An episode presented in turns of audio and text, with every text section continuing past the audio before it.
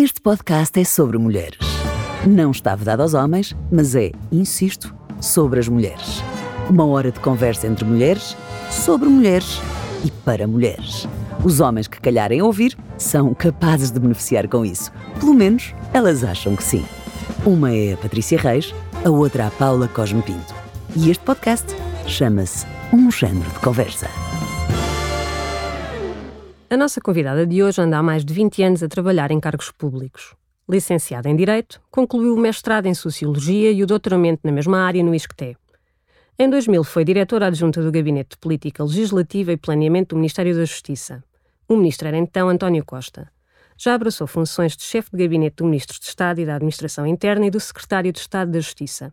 É militante do Partido Socialista e assim foi eleita para vereadora da Câmara Municipal de Lisboa descontraída, assumindo o cabelo precocemente branco, disponível para qualquer debate, a nossa convidada assumiu a sua homossexualidade numa entrevista ao Diário de Notícias em 2017 e no ano seguinte assumiu a pasta da cultura. Na Wikipédia, a sua biografia inclui uma secção de controvérsias, o que nos fez ver outras páginas de outros políticos e ministros, e nos homens, uh, não há muitos que tenham este capítulo. Enfim, a nossa convidada chama-se Graça Fonseca, renunciou ao lugar de deputada em julho deste ano e está disponível para o que o futuro lhe trouxer. É teimosa e otimista, gosta de Candido de Voltaire e ri-se com imensa facilidade. Olá, Graça! Olá! E está a rir agora, é prova a rir agora. Adoro tu, és uma, tu és otimista. Sou, sou super Às vezes até irritantemente otimista. Não, acho que nunca chega a ser irritantemente. Não? Acho que sou só otimista. Não, sou otimista. Pronto. Bom, então, renunciar ao mandato de deputado é muito corajoso, não é? Ou seja, naquela cena de que posso ficar ali com o cargo que fui eleita, tenho um tacho, estás a ver? Eu, sim, não sei. Não, eu gosto de pouco classificar as minhas próprias decisões, deixo aos outros para o fazerem. Mas uh, o que eu decidi fazer foi, ao final destes uh, quase 25 anos de, de funções públicas, uh, passando por diferentes áreas e por diferentes funções, um, a decisão que tomei foi que uh, estava na altura de pelo menos suspender um pouco a minha presença em, em cargos públicos, em lugares públicos. Uh, acho que a vida democrática também ganha com esta, com esta ausência, de, nem que seja um, um, até breve, mas pelo menos alguma ausência, uh, porque um, acho que precisamos também de poder ir abraçar outros desafios para depois também percebermos melhor uh, o nosso caminho e aquilo que fizemos e que ainda queremos fazer. E por isso é uma decisão pessoal, é minha, é uma decisão que só, que só me onera a mim, mas acima de tudo com base nesta ideia de que uh, devemos, de vez em quando na vida, uh, experimentar, abraçar desafios novos e foi isso que eu decidi fazer. Corajoso. Obrigado. Eu acho, quer dizer, eu acho corajoso. Esta coisa de, de, das mulheres na política, enfim, tu cumpriste com uma série de, de cargos em que as mulheres habitualmente não encontram poiso, não é? Pronto. E, e tu fizeste bem, fizeste com resultados, uh, e o facto de ser mulher num meio de tanto homem foi muito difícil? Foi mais ou menos difícil ou não foi nada difícil? Um, acho que depende muito ao longo destes anos dos locais por onde fui passando. Acho que é muito variável, se quiseres. Um, talvez uh, a distância do tempo, olhando uh, para trás e perspectivando num, numa posição diferente, provavelmente vou ter mais capacidade de responder essa tua pergunta. Porque um, talvez se consiga perceber melhor quando podes ver o que é que aconteceu nos mesmos cargos entre um homem e uma mulher. Uhum. Um, eu diria que uh, o facto de, como tu aí referiste, na Wikipédia haver algo que diz controvérsias, Uh, acho que diz bastante sobre o tema. Eu não queria acreditar. Porque eu não queria acreditar. É verdade, é verdade. eu, eu, aliás, só quando a Patrícia me mandou. É, é absolutamente extraordinário. Nem sei, aliás, quem é que faz isso da Wikipédia. Eu nunca reclamei, não, enfim, não me diz muito, para ser honesta. Mas se tu fores observar, fores ler as, as, as páginas de Wikipédia dos teus agora ex-colegas de, de governo, ministros, não, isto não. Bem sei, bem sei, bem é, sei. É inacreditável. Mas o escrutínio feminino eh, nesta, nesta esfera é gigante, não é? Uma questão do o que é que ela veste, como é que ela falou, como é que vai pentear, o cabelo, tem o cabelo sim. branco ou não tem. Usa maquilhagem ou não, está de ténis. Sim, eu, eu, eu, senti sempre que havia uma, um olhar e um enfoque uh, sobre mim uh, muito particular. Talvez por várias razões, porque sou mulher, porque assumi, uh, assumi publicamente a minha orientação sexual, porque, enfim, porque apesar de tudo, como dizias no início, sou irrequieta, gosto pouco de passar pelos locais e pelos sítios sem mudar a realidade que encontrei. Uh, e tudo isto faz, digamos assim, Fazes com muito que barulho. faz com que possa existir um foco maior de atenção.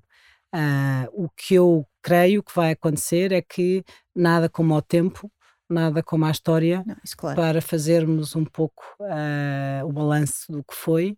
Um, e acho que aí vou com grande tranquilidade perceber que é algo que posso dizer é que nunca passei por nenhum destes locais de serviço público deixando o que tinha encontrado na mesma.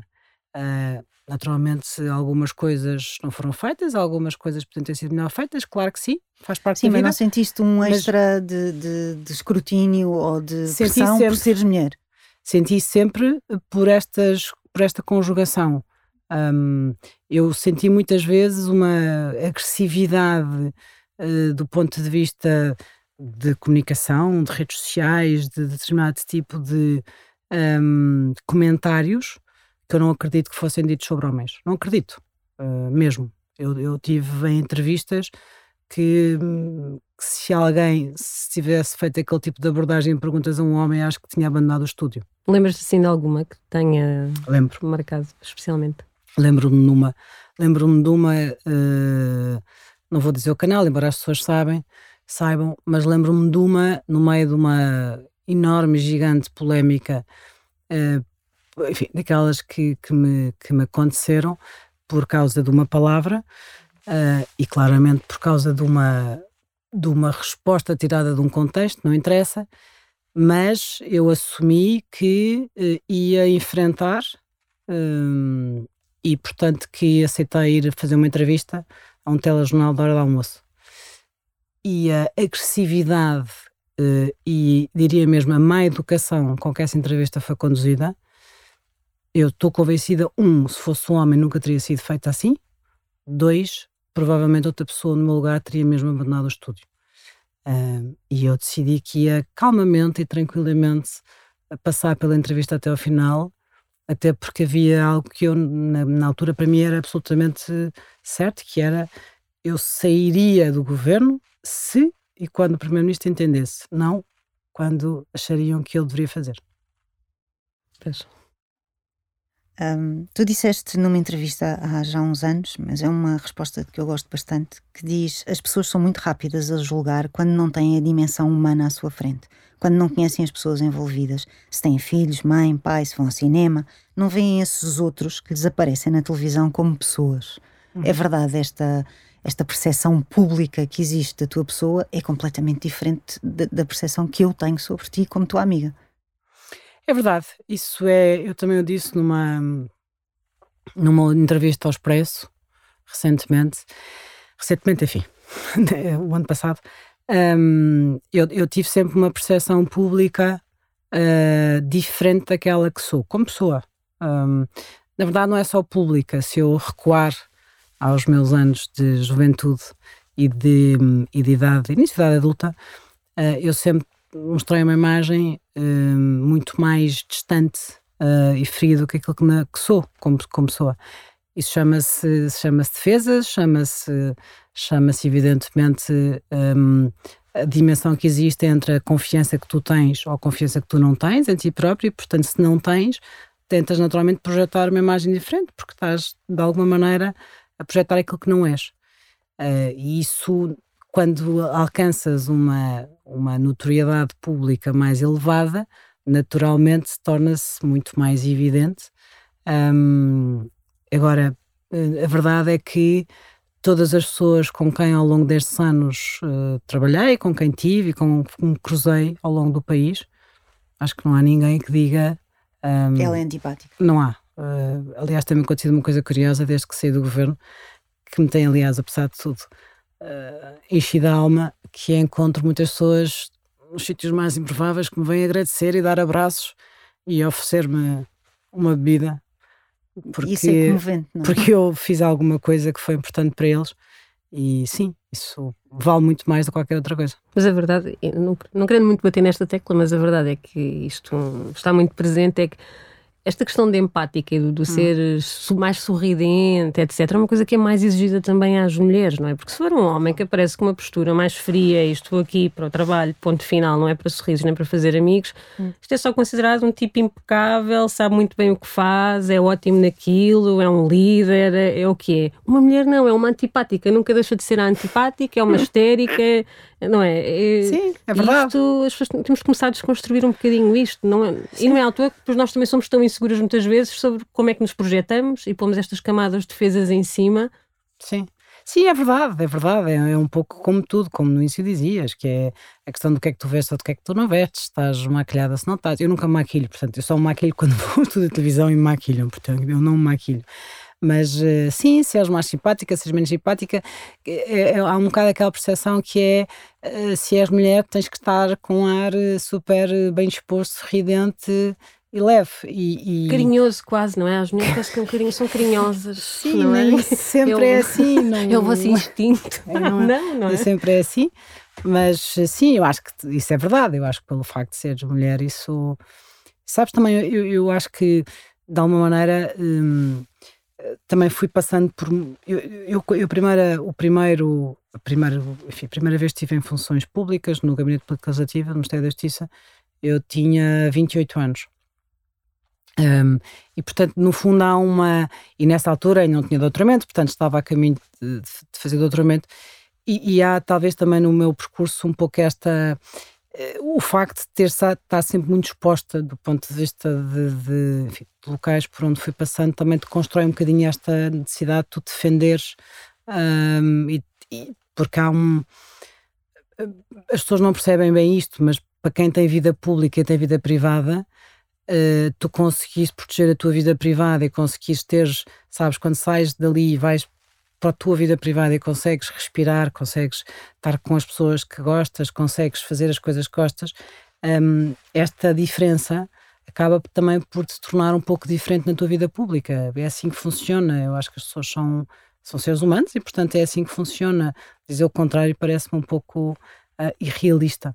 Sim, mas agora tu não querias continuar no Ministério da Cultura, renuncias o teu, ao teu lugar de deputada são muitos anos a fazer política, são muitos anos debaixo do holofote. É? E hum. para mais, anos complicados, porque tu assumes a pasta da cultura e a seguir levas com a pandemia. Uhum. E a pandemia era uma coisa original, era uma coisa que ninguém sabia como lidar, ninguém sabia o que fazer, e tu tinhas um, um e tens um meio cultural em Portugal em que muitos dos artistas não têm propriamente uma carreira tributiva digna uhum. desse nome, não é? Portanto, tinhas muitos problemas e estavas mesmo sob pressão hum. e sobre os holofotes. Como é que é viver sem holofotes? Ah, eu acho que deve ser ótimo. mas deixa-me responder até essa pergunta mais daqui a uns tempos, mas eu acho que deve ser ótimo. Isto quando for para o ar já passaram uns tempos, nós estamos aqui a fazer quase futurologia, como é que tu te sentirás? Exato. Não, mas repara, eh, eu, eu, eu, não, eu não gosto de holofotes, é? eu não, não gosto, isto pode parecer um contrassenso para quem tem cargos públicos, mas eu, eu, eu, eu, eu, eu não. Eu vivia muito melhor sem notoriedade pública, eh, claramente. Uh, eu gosto de. Eu, eu adoro serviço público, adoro. Uh, gosto de, de tu conseguires ver a realidade social, transformares em realidade, tentares encontrar a forma de uh, reformares aqui, mudares ali. Repara, eu tive três anos e meio no Ministério da Cultura sou alguém que teve mais anos do que eu, é extraordinário. Eu acho que isto diz bastante sobre eh, o problema da cultura em Portugal, mas, que é este excesso de rotatividade dos ministros da cultura, mas enfim, eu tive três anos e meio à frente da, da Ministério da Cultura, eh, dos quais dois anos em pandemia, nós apanhámos a pandemia sem sabermos o que era, eu lembro perfeitamente em março de 2020, de repente, o que é que está a acontecer, não, não, não, não tínhamos base nenhuma para, para perceber e para decidir. Uh, mas a verdade é que nestes três anos e meio nós conseguimos deixar uh, concretizados transformações que há muito que eram solicitadas e pedidas. E isso, apesar de tudo, eu acho que faz com que nós. Por isso é que eu gosto de serviço público, porque, repara, quando tu chegas e, e ouves 50 ou 60 pessoas que te dizem uh, é preciso fazer aquilo. Uh, e tu tentas perceber, tá bem, mas então porquê é que nunca foi feito? Depois vais perceber porque é que nunca foi feito. E depois vais fazer tudo para que fique feito. Um, é o caso do estatuto, como é evidente, do artista, mas não só, mas é o caso, enfim, da coleção de arte contemporânea que finalmente se pôs em ordem, é o caso de finalmente retomar a política de aquisições de arte contemporânea, é o caso da rede de enfim, há um conjunto de, digamos assim, um, projetos estruturantes que ficaram. Uh, e isso acho que é o melhor que o serviço público nos dá, é nós sentirmos que podemos naturalmente errar, como qualquer pessoa erra, mas se conseguimos deixar o que, o que recebemos melhor e mais próximo daquilo que as pessoas precisam, hum, eu acho que vale sempre a pena, independentemente dos holofotes das polémicas, hum, é, é, secundário para mim. Agora, se me perguntas se eu viver sem holofotes, prefiro muito, muito mais viver sem holofotes. Mas achas que, eu acho que, não sei, isto sou eu que estou por fora da política, mas muitas vezes olho para o nosso país e às vezes dá uma sensação que nem todos os teus pares de, hum. dentro da política vão com este.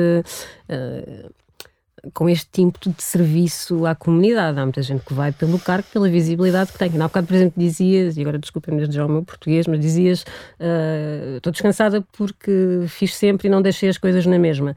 Tens muitos colegas teus que não só não deixaram na mesma, como deixaram na merda, não é? E, e nem querem saber.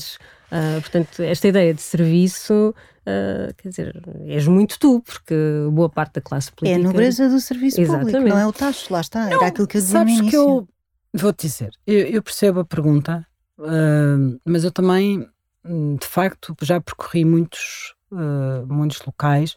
Tive sempre, é verdade, uma.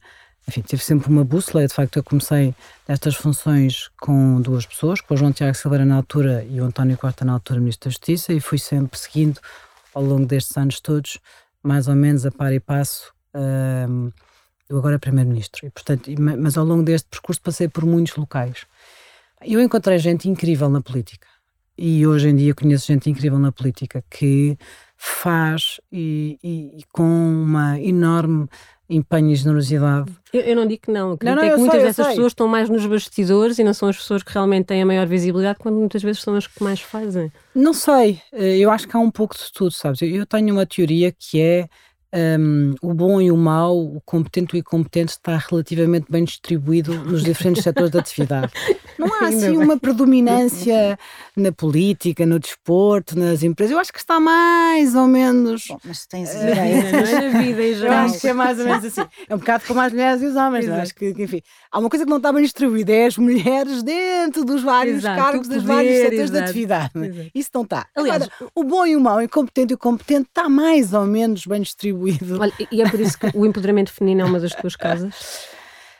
Sim, uh, acima de tudo, no fundo foi. Eu, eu na, na, cultura senti muito isso. Um, senti que havia demasiadas uh, áreas a descoberto um, e que havia demasiados anos por. Uh, por, não é por compensar, mas se quiseres, por acelerar a presença das mulheres, a visibilidade das mulheres artistas, a possibilidade de ter determinado tipo de mulheres em determinado tipo de cargos, em determinado tipo de júris. Uma das coisas que me impressionava imenso era haver júris de concursos totalmente masculinos, por exemplo, um, e portanto ao longo destes, destes anos procuramos, uh, por um lado, pôr mais mulheres em lugares de decisão, porque há aquilo que é fundamental, que é para tu teres mais representatividade feminina, também tens que ter mais poder de decisão feminino.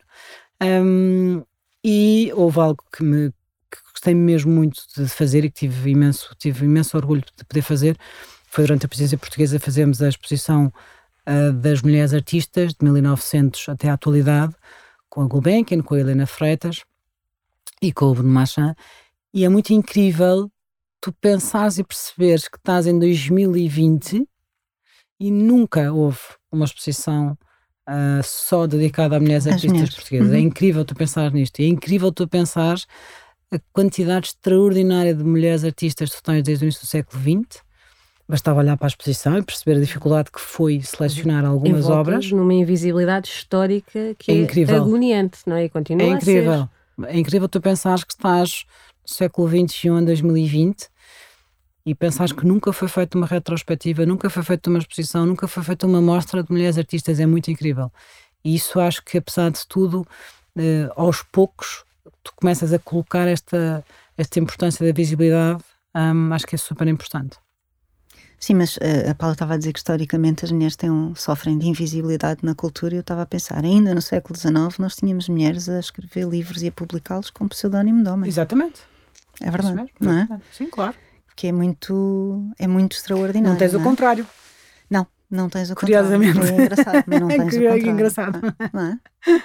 Não... E, estamos em 2022 e o lobby masculino continua a ser gigante nas mais, nos mais diversos setores dentro Sim, da cultura, na, não é? Na cultura, eu posso falar do meio literário, o meio literário é dos homens. Hum, completamente. Isso não, não tenham a menor dúvida. Por isso é que a Agostina Besselbis dizia com imensa graça nada disto é para levar a sério. Pronto, e tu aceitavas e tal. Bom. Mas depois lá está, discute-se o aborto, como ainda há pouco tempo se discutiu nos Estados Unidos, e são as novas cartas portuguesas que são citadas, não é? é? E se calhar perguntas em Portugal quem são as Três Marias e muita gente não sabe, não é? Ninguém não.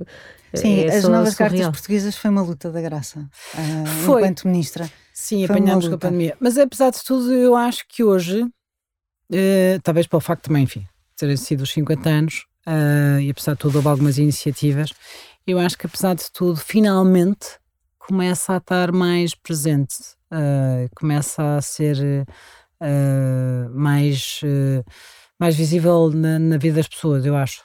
Aos poucos, é verdade, mas enfim, foram necessários 50 anos. Hum. Mas, por exemplo, tu entregaste uma, uma medalha de mérito cultural à Maria Teresa Horta. Uhum.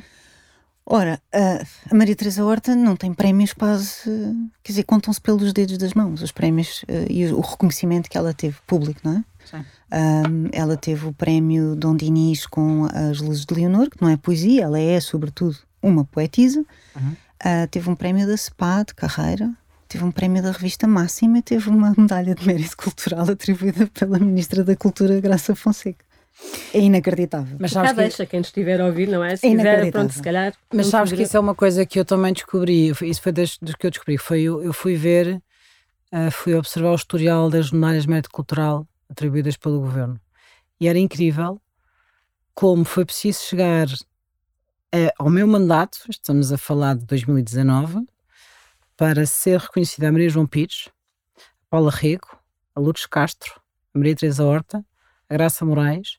É incrível. É. Tu pensas São nisto. tudo mulheres com carreiras muito longas. Muito longas. Uh, e é muito incrível. Tu, eu, quando comecei a observar, e é, é, muito incrível ver, porque acho que também diz muito sobre os mandatos e, femininos e, é um, e masculinos ao longo dos anos à frente. E é um branqueamento também, de alguma maneira, não é? tornar a, a, obra de alguém invisível, não, é? não lhe dar a, a, respectiva importância é, é, é triste. É? Porque esse lugar também continua a não ser o das mulheres.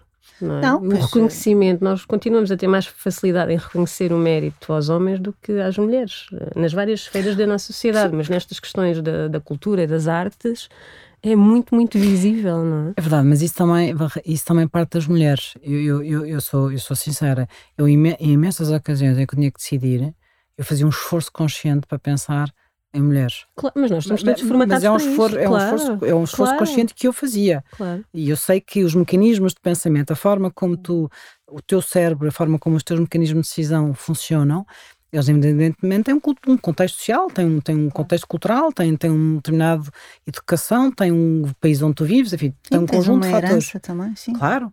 claro. Portanto, tu, tu tens que fazer, mesmo sendo mulher, tu tens que fazer este esforço consciente e não é aquela questão do ah, és mulher, vais nomear mulheres ou vais indicar mulheres. Não, não é isso. É se eu tenho, uh, se eu tenho a possibilidade de escolher as pessoas mais competentes para um determinado local ou para um determinado júri, porque é que eu me de lembrar só de homens?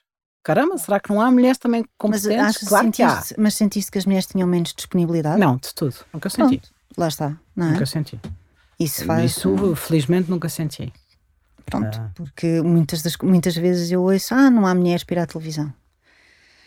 Uh, pois, se calhar se fizerem e também 24 conheço, horas atenção, antes. Mas também, pois, também conheço muitas mulheres que, por simplesmente, não estão por esse escrutínio. De facto, é verdade.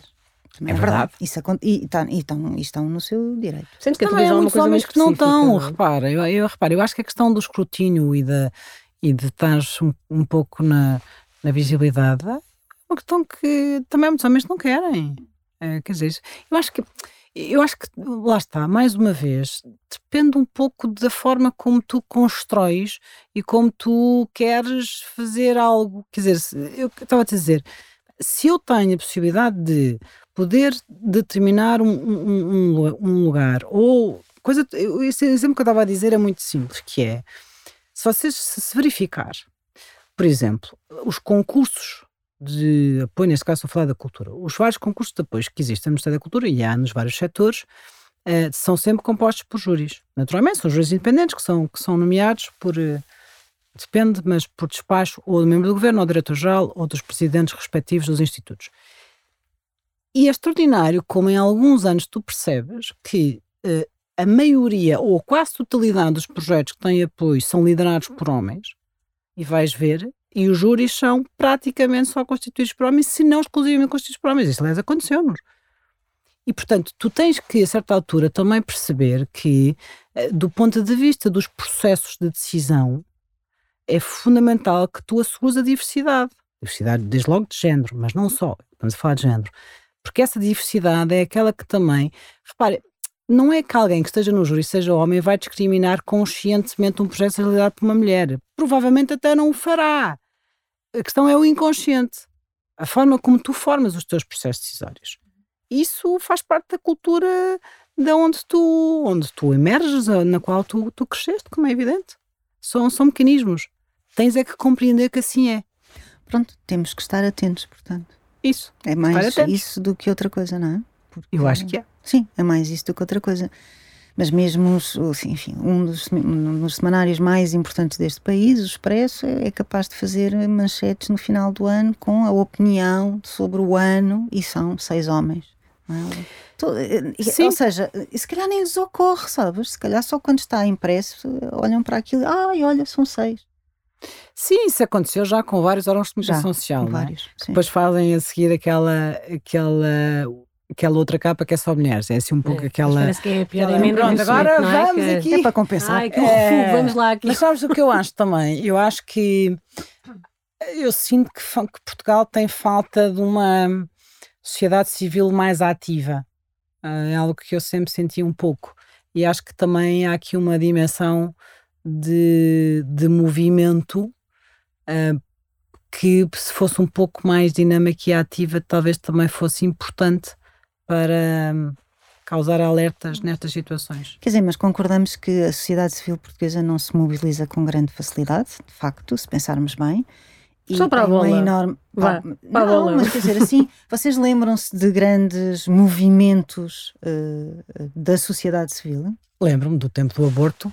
Do tempo do aborto, Ou seja, de Timor-Leste. Timor-Leste. Uh, sim, mas são coisas muito pontuais. Mas, sabes, mas, mas eu acho que há algo mais do que isso. É que é, aliás, preocupante é que tu vives tempos absolutamente uh, contraditórios nesse ponto de vista. Eu acho que a pessoa que melhor descreve isso para mim é o Daniel Inariti, filósofo que eu adoro.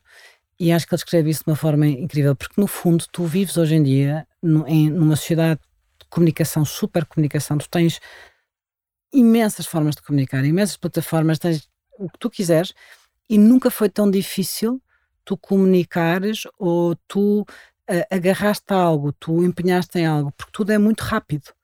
Hoje em dia, nada dura mais do que dois dias. Se durar. Uh, se durar. E, e, este, este fenómeno da, da, da hipervelocidade com que tu uh, tens a atenção no fenómeno, indignas-te, queres fazer algo e depois a Aparece que tu vês é a curva completamente descendente. Ou seja, ao mesmo tempo, tu tens tantas causas que devíamos estar violentamente a abraçar, e a verdade é que tudo é tão rápido, vives num momento de tal. Hum, repara, estu alguns estudos dizem que tu, por dia, um ser humano está sujeito entre 4 mil a 10 mil a conteúdos por dia. É impossível, o teu cérebro não consegue processar. Sim, e o cérebro só funciona uma E o cérebro não funciona curta, nesta. É? Claro, e portanto o que acontece é que tu tens um, voltemos ao exemplo da questão que estavas a colocar. Algo que choca, dura durante dois ou três dias e depois desaparece do radar social. É verdade, é. E é triste isso ao mesmo tempo. Acima de tudo é preocupante. Sim, sim. Porque parece que tu já não. parece que perdeste a capacidade de, de te movimentares coletivamente de uma forma mais estruturada, mais duradoura, mais, mais, com mais impacto. Uh, eu acho que isso é muito o sinal dos tempos que vivemos, a forma como nós vivemos hoje em dia, os estímulos uh, dos conteúdos e da informação e daquilo que tu estás permanentemente a receber de fora. Com impacto e, e com empatia, não é? Uhum. Porque a empatia uh, pode ser muito imediata, mas regra geral prolonga-se, não é? Quando temos empatia por determinada situação, também essa desempatia Sim. não desaparece. Eu acho que vivemos uma crise de empatia gigante nos tempos de hoje. Este episódio está. está este episódio está, é muito sério. É está a ser está, Este episódio é muito sério, mas não interessa. Vamos, é ainda vamos tirar a seriedade. Não, não, não, não vamos. Não, não, não, quer que seja sério. Não, não, está ótimo. Tu começaste por dizer que eu sou sorridente, que aliás é verdade. És sorridente e és bem disposta. Super bem disposta. E super bem disposta e, sobretudo, eu acho que eh, uma das tuas maiores qualidades é seres brutalmente acessível. Sim, e também sou. isso via-se bastante quando tu eras vereadora da Câmara de Lisboa, porque havia aquele impacto na comunidade e aquela proximidade que, obviamente, depois no Ministério é impossível, não é? Uma coisa não é. Sabes que é curioso, não é? A questão é, tu vês de forma diferente. Eh, tu numa cidade, eu já disse várias vezes, eu adorei ser vereadora, adorei, adorei ter tido a possibilidade, no meio de uma crise gigante em 2010, termos conseguido transformar todo o sistema de economia, de empreendedorismo e de inovação da cidade. Gostei mesmo desses seis anos, acho que foi incrível. Uh, e aí tu sentes mais, porque tu encontras as pessoas na rua, não é? Por isso é que tu sentes que é mais acessível.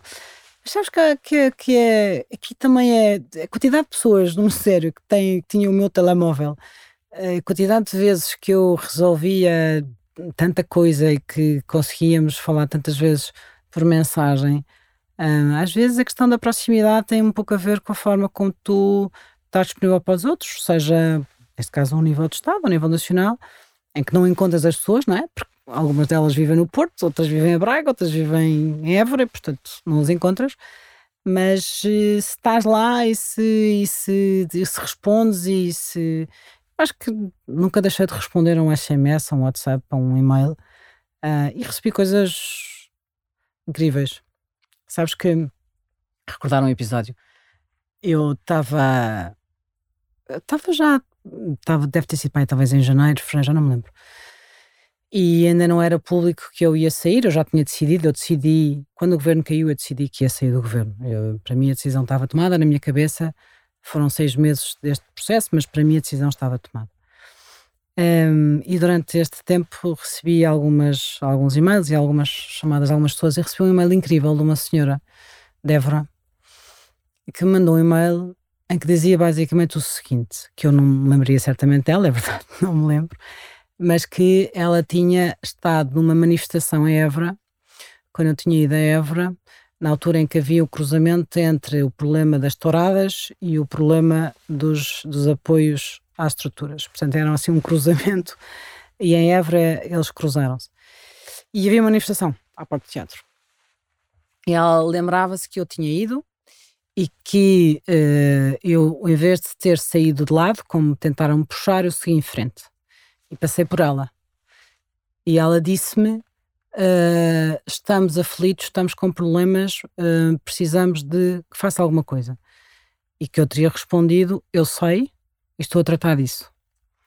E ela prosseguia a carta a dizer, na altura disse-me isso, eu não acreditei, foi para casa, eu fui para casa e continuei sem saber o que é que ia acontecer. E a verdade é que passados estes meses tenho que lhe dizer que tinha razão e que não acreditei em si, mas que tinha razão. Não foi tudo perfeito, não foi certamente, nem poderia ter sido, mas a verdade é que o apoio um, individual uh, aos artistas chegou muita gente, Uh, nós conseguimos passar por uma fase difícil porque tivemos a possibilidade de ter alguns dos apoios que foram, foram disponibilizados. Um, e a verdade é que conseguiu, no meio disto tudo, ainda aprovar o estatuto e a rede de cineteatros. Mas uh, temos que concordar as duas, as três, na verdade, que uh, há uma desconfiança em relação ao poder político e ao governo em especial. Em relação aos políticos, é, eu acho que é transversal, uhum. seja ao governo PS, PSD, seja o governo o que for, uh, há governo, somos contra, não é? Pronto. Hum. há uma, uma suspeita, há sempre uma suspeita. E há sempre aquela ideia de que não vão tratar, não vão fazer, não, não sei. E há também a questão, de, quer dizer, os tempos das necessidades das pessoas É, é não isso, são é, os é isso. tempos dos circuitos acho que esta é que é a orçamentais, questão mais etc. importante. Da É a questão mais burocracia, dos importante. Repara, e isso é super importante. Eu acho que isso é aquilo que marca a diferença. É verdade o que tu dizes, há uma desconfiança dos políticos, há uma desconfiança dos jornalistas, há uma desconfiança dos juízes, enfim, hoje em dia vivemos num mundo de desconfiança, não é só dos políticos, mas dos políticos é verdade. Mas acima de tudo eu acho que essa é a questão mais importante. E eu percebo lindamente que o tempo da necessidade de uma pessoa que está a viver na insegurança e na indefinição não é o mesmo que o meu, não é? Eu não, eu, eu, eu não tenho maneira de colocar o meu tempo no tempo dela, não é possível, porque a lei não permite, porque o enquadramento orçamental não permite, porque há, há um conjunto de questões que não permite. Isso não, não quer dizer que seja burocrático, não quer dizer que seja complicado. Quer dizer que nós, eh, quando estamos em serviço público, quando, gerimos dinheiro dos contribuintes, nós também não podemos deixar de cumprir com aquilo que depois nos exigem, que é a transparência da forma como tu decides afetar dinheiro. Porque se tu deixas de cumprir com essa, com essa obrigação que tens, então também depois podes a seguir, alguém deve te dizer, mas como assim? Mas eh, tomaste essa decisão porquê? Ou seja, tem que haver um equilíbrio. Mas eu percebo que para quem vive numa insegurança, repara, como aqueles dois anos que viveram no setor da cultura, foi horrível. Horrível. E eu falei com inúmeras pessoas e eu sei que foi terrível. Até a porque a maioria das pessoas vive no, no limiar, não é? Eu, vejo, eu tenho Claro, meu pai é no músico limiar. e no início de- de- do confinamento e pandemia eu, eu vi-o ali, em louco, com a- o Sim. sufoco que é, não é? De repente vês o dinheiro a esgotar-se por um mês, dois meses e depois é isto, as pessoas precisam de sobreviver. Portanto, É. este tempo das pessoas é, é uma urgência.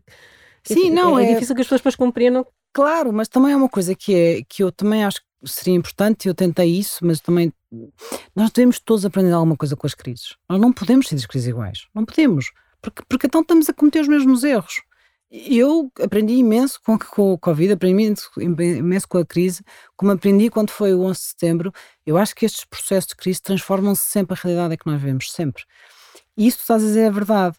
Mas uma das coisas que em Portugal é característico e, e que é super importante mudar para o futuro é tu tens artistas de carreiras artísticas muito longas e carreiras contributivas muito curtas.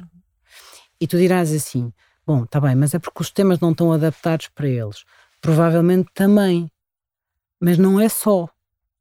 E isso é algo que é preciso também trabalhar, mas também que se perceba se tu chegas a uma situação destas e não tens de facto essa segurança, alguma coisa correu mal. Não, não, não correu mal só do Estado. Sim, Já também claro, correu mal da minha claro, parte. claro. Como é indivíduo, uma bola claro, de neve, como não é? É, Ou seja, eu neve. acho que isto é, isto é um pouco aquilo que eu tentava dizer, que é pá, temos todos de fazer um balanço. Porque acho que é mesmo importante. Porque se queremos evitar que no futuro voltemos a viver situações semelhantes, e repara, e é muito provável que voltemos a viver. Nós provavelmente estamos no século das crises. é? Já vivemos, já vivemos pelo menos a segunda crise neste século, não é? E portanto, nós provavelmente estamos no século de crises. Ah, E portanto, eu tento na minha vida pessoal e, e não só aprender com aquilo que experienciei eh, e tentar mudar para o futuro. Sim, estava a pensar naquilo que tu estás a dizer de ser o, o século das crises, estava a pensar esta nova geração é porventura a primeira geração que não vai superar os pais em nada. É a geração que fez a licenciatura, alguns até mestrado e que estão a ganhar o ordenado mínimo. É a geração que tem menos ah, oportunidades do que qualquer uma de nós nesta sala teve. Eu já apanhei um bocadinho isso. Já? Já apanhei. Dizer, eu comecei a trabalhar em, em redações a ganhar 500 euros a recibos verdes. Portanto, isto foi a minha realidade dentro da comunicação durante muitos, muitos anos. Sim, repara, talvez, ou seja, eu acho que cada geração ou cada conjunto de gerações enfrenta desafios muito próprios. Eu também, quando comecei a trabalhar, eu quando comecei a trabalhar, o primeiro trabalho que eu tive foi como assistente de investigação numa universidade, na Universidade de Coimbra. Também ganhava 400 e tal euros ou 500 euros, já nem me lembro. Mas também era uma Sim, coisa deste eu, ao género. fim de 10 anos, pronto, enfim. Sim, está bem, de acordo. Estou só... Não, não, certo, está bem. E Estava é? mal a Estou- recordar estou à disso. beira dos 40 e é difícil fazer eh, a ideia de uma poupança. Quer dizer, qual é a pessoa dentro da minha, da minha idade, 37, 38, na larga maioria dos setores profissionais em Portugal, que consegue ter poupança para. Lá está, para se vier mais um Covid e uma pandemia, sobreviver mais do que dois ou três meses se ficar sem um income mensal, não é? Sim. E isto é muito aflitivo, viver sem, sem esta perspectiva de conseguir construir rede, até para as coisas mais básicas, como pedir um empréstimo para uma casa. Pois, eu não pois. sei se algum dia posso pedir um empréstimo para uma casa, porque não sei quando é que eu vou conseguir fazer aquela percentagem que é preciso pagar, eh, ter para, para pedir o empréstimo, não é? Sim, sim. E digo isto porque eu sei que, assim como eu, são milhares. Não, a realidade, a realidade salarial em Portugal, eh, de facto, enfim, é um dos maiores desafios, até porque, do ponto de vista daquilo que significa para a própria competitividade e atratividade do país, é, é brutal, como é evidente, não é? Isso é muito, é muito difícil. E aí, mais uma vez, prova- provavelmente não, aí ainda as mulheres são mais. São mais São mais prejudicadas, não é? prejudicadas, claro. Porque naturalmente eh, o nível salarial é muito mais baixo do ponto de vista. Sim, há um estudo que diz que nós, para termos paridade salarial, vamos demorar 130 anos. Hum. Ah, Portanto, já não será no nosso tempo. Pois. É só para ficarem informadas. Exato. Pronto. Nem os meus netos, se os vier a Não. ter. Não, não. Portanto, enfim, acho que isto diz tudo, não é? Ah, voltando à Câmara. Desculpa lá, mas eu tenho que te perguntar. Tu não gostavas de ser Presidente da Câmara? Lisboa. Olha a Patrícia a começar aqui. Campanha, campanha já. Agora, assim, eu peço imensa desculpa ao, ao- ao- ao Carlos Moedas, com todo, com todo o respeito, mas já agora podemos pensar no futuro. Tu não, não gostarias? Eu já respondi algumas vezes à pergunta. Ahm, eu, eu fui, eu fui mesmo muito feliz na Câmara, sabes Pois, disso? por isso. Eu gostei muito daqueles anos lá. ahm, e, e, e ao contrário daquilo que se diz normalmente, eu não, não me gostaria de voltar ao lugar onde fui feliz. Portanto, neste caso, contraria o ditado. Mas também acho que isso depende muito dos ciclos, depende muito dos partidos, depende muito das pessoas, depende, pá, depende de tanta coisa. Eu neste momento estou naquela fase de vida de não fazer planos com tanta amplitude temporal quanto essa. Ah, eu mobilizo-me aonde achar que posso fazer diferença e ao mesmo tempo ser feliz. Vamos deixar a Graça fazer aqui uma pausa. Daqui vai. Sim. Um ano voltamos Tipo, a fazer esta Pronto, pergunta. nojo, vá. Não, é que eu não acredito que ela larga a política, eu não acredito que ela larga a esfera pública, eu não acredito que ela que não. deixe, Não, que ela deixe de bem. intervir desde as causas do empoderamento que- feminino aos Sim. orçamentos participativos, quer dizer, não é verdade. acredito. Tudo isso que tu estás a dizer é verdade e eu não vou deixar isso. Pois. Mas é. Só que há uma coisa também que eu descobri que é. Eu descobri, ó filho, tenho andado a descobrir. Há, há muitas formas de tu fazeres política. Na verdade, porque política é gerir É a polis. Uhum. É isso que é política. Política é tu poderes contribuir para eh, causas que são de interesse público, são de interesse coletivo. Ahm, e eu há imensos anos que eh, me entusiasmo muito ah, pelo, pela área do empreendedorismo de impacto, pelo tudo o que tem a ver com ah, impacto social, com impacto de sustentabilidade. Há imensos anos que me, que me que eu é uma área que me, que me fascina, onde há tanto por fazer. Ahm, e é uma área que eu quero mesmo poder eh, fazer algo. E, e- e- e isso acho que onde também a questão do, ah, da questão da igualdade de género, a questão da inclusão, da diversidade, a forma como nós ah, tomamos as nossas decisões no dia a dia como cidadãos, como consumidores, como participamos. Ah, portanto, na verdade, eu vou me dedicar a fazer política só de uma forma diferente, sem ter um cargo público. No fundo, é isso. Por enquanto. Por enquanto. Desculpa, mas é Por tipo enquanto. campanha, por enquanto. Muito bom. Não, eu não sou- E não sou a única com esta expectativa. Sim. E ela sabe, portanto não vale a pena. Certo. Em 2017, quando tu, eh, antes de dares a entrevista ao Diário Notícias em que falas da tua orientação sexual, eh, conversámos, conversámos muito. E Uhum. uma das coisas que tu dizias e que e da forma como dizias era eh, muito interessante, pelo menos para mim, que era se as pessoas que estão nestes lugares públicos não assumirem, e estamos no século XXI, eh, como é que é com os mais novos? Como é que os mais novos assumem? Como é que vivem a sua orientação sexual com de uma forma saudável, com Uhum. liberdade, não é? Pronto. Sim. E eh, a seguir, tu não foste propriamente crucificada, não é? Mas houve aí muito buzz mediático, ah, ela, não sei o quê, ah, ela. Não, eu tinha mesmo feito aquilo para subir na carreira, que é uma coisa, foi o argumento mais extraordinário que eu ouvi. Como se alguém expusesse assim o seu, seu lado de identidade para subir na carreira. Mas esse foi, foi o argumento que eu mais gostei. Foi, foi mais da direita. Alguma direita, para ser honesto. Para ser justo, aliás. Ah, então deram-te o cargo de Ministra da Cultura. Deve ter sido. Isso. Deve ter sido isso, Foi, é? foi, claro, foi. então não. Deve ter sido, exatamente. Não, e não é só isso, é aquela questão do como é que, como é que alguém concebe a ideia.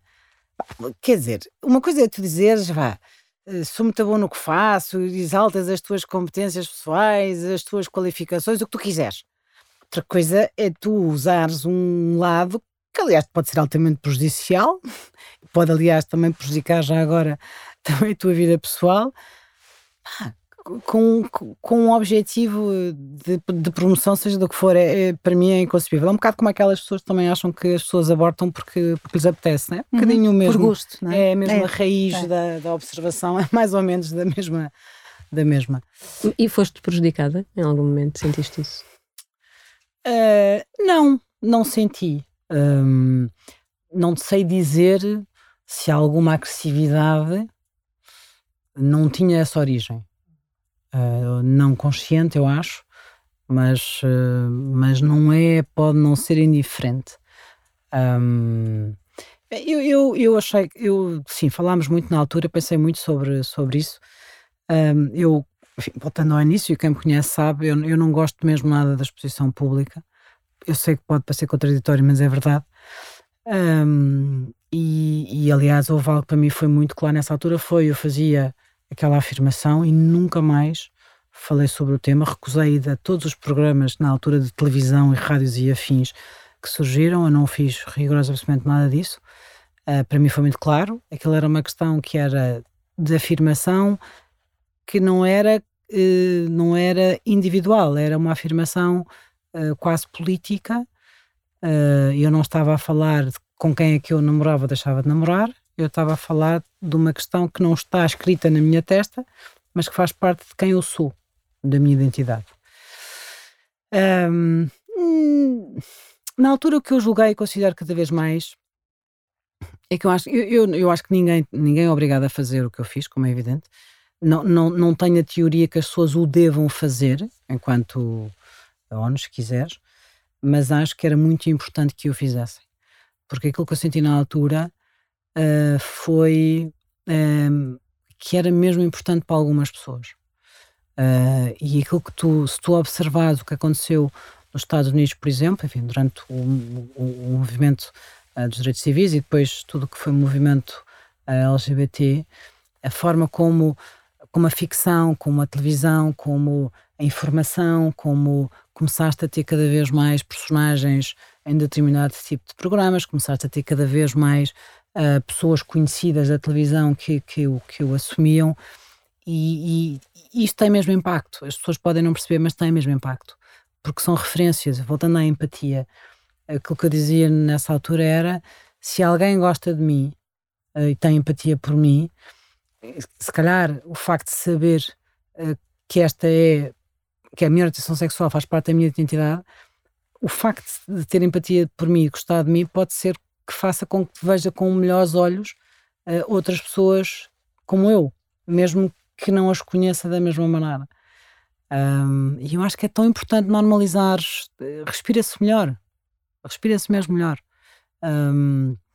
E- mas, enfim, nem toda a gente tem esta possibilidade e nem toda a gente o faz. E eu gostava mesmo que mais pessoas o fizessem, porque há muitas pessoas que o poderiam fazer e há muitas pessoas que teriam imenso impacto na vida do país e das pessoas se o fizessem com normalidade. Não é preciso. Sim, não é preciso pôr um neon na cabeça. Não. É, Fazer um show-off. não é só dizeres que tu és assim e não tem problema nenhum. E pronto. E foi a conversa possível. Acabou. 47 minutos neste momento. Paula, Pronto. faz uma última Tragédia, pergunta. não- vá, não rápido. consigo. Anda lá. Olha, esquecemos das rubricas, pronto, que é uma coisa que nos acontece com alguma Sempre. frequência. Deixa lá. Então vamos fazer, costumamos acabar com a rubrica da, da futurologia.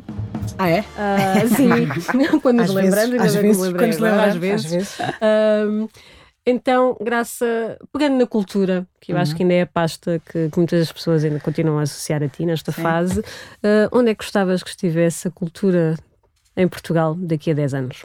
20% do orçamento de Estado. Pelo menos. Não era? Pelo daqui menos. a 10 anos, caramba. Ah, eu acho que era importante a questão do 1%, daqui a 10 anos era importante a questão, quem sabe, dos 5% do Orçamento de Estado, não, não, não apenas só pela questão do volume financeiro, mas pelo que isso significa do ponto de vista de simbólico, de importância, se quiser, de política pública na distribuição do dinheiro dos contribuintes. Um, isso por um lado. Por outro lado, gostava que hum, estivesse mais enraizada em todas as pessoas a importância que a cultura tem para a economia e para a coesão social. Uh, acho que há mesmo um caminho a fazer um, e isso era mesmo muito relevante que, hum, que fosse feito. E pronto, muito Paula, bem. Graça, muito obrigada. Obrigada. Mesmo pela obrigada. tua generosidade. Obrigada. E pelas gargalhadas que ainda assim foi dando, não foi? Até para a semana, Paula. Deus, obrigada. Um género de conversa.